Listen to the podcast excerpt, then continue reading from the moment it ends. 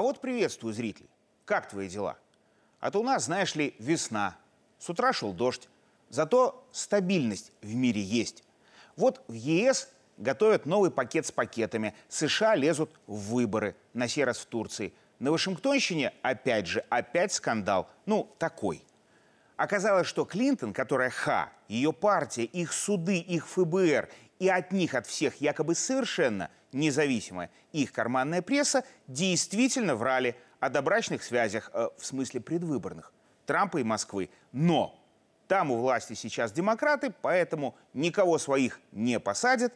И вот, вот на фоне этого всего уже привычного, как бы это сказать, о, слово подобрал, тоже на «п», постоянство – прямо по центру между, например, нами и Турцией, между Россией и Европой и, конечно, у Штатов в зоне, как всегда, прямых интересов, ситуация внештатнейшая разворачивается прямо на наших всех усталых, но от этого не менее изумленных глазах.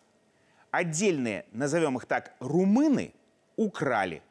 И нет, не коня – а вот что на деле происходит у всех на виду в Гагаузии, ну то есть и в Молдове, то есть и в Румынии, то есть и в ЕС, то есть и в Штатах, конечно же, давай я, Лавров, тебе, зритель, эту тему буду дополню. Потому что даже на фоне остального всего это какое-то еще одно слово на «п» – позор. Итак, в крайний раз в независимой и суверенной Молдове на выборах победу взяла гражданка Румынии Санду. И тут же стала стараться, чтобы те выборы стали для суверенной и независимой М последними. Отменила молдавский язык. Сказала, что Молдовы и нет никакой, одно сплошное э, Румыния. А еще Санду вместе с другими румынами и ЕС придумали черный список для тех, кто думает иначе.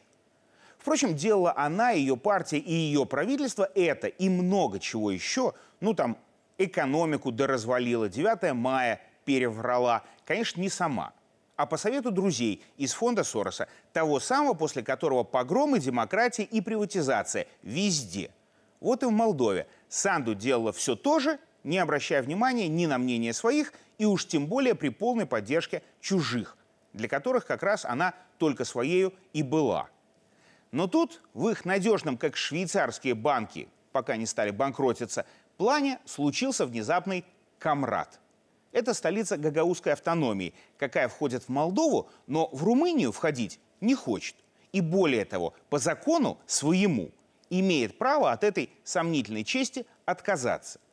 В том числе потому, что гагаузы – тюркоязычный народ, который с их мнением, когда не считаются, имеет возможность и апеллирует к Турции. А кроме того, гагаузы православные. И когда фонд Сороса, э, ну то есть нынешние румынские власти в Молдове с этим не считаются, апеллируют к России.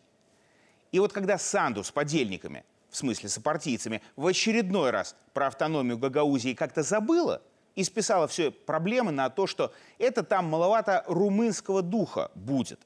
Камрад в ответ – возьми и проголосуй на местных выборах за одного из двух своих, причем оба антисандовских кандидатов. И одна из них, Евгения Гуцул, такие эти выборы выиграла. При свидетелях из ЕС и США, о чем были вынуждены написать даже их СМИ. А вот дальше, собственно, и произошло то, что описать у их СМИ рука не поднимается. По приказу Санду вооруженные официальные лица в масочках ночью просто выкрали. Нет, не коня, а бюллетени из избирательной комиссии Гагаузии.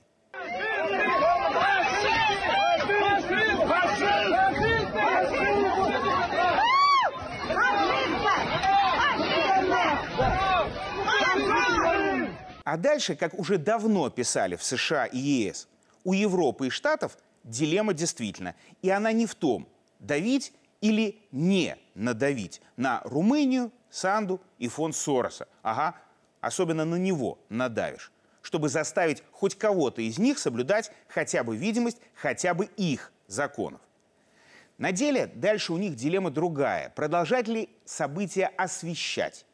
Или списать ими созданный кризис на русский след, как они делают прямо сейчас в Турции, как делали в США во время предвыборной кампании лжи Хиллари Клинтон на Трампа. Списать и выводов даже если потом их на лжи поймают, даже не пытаться делать.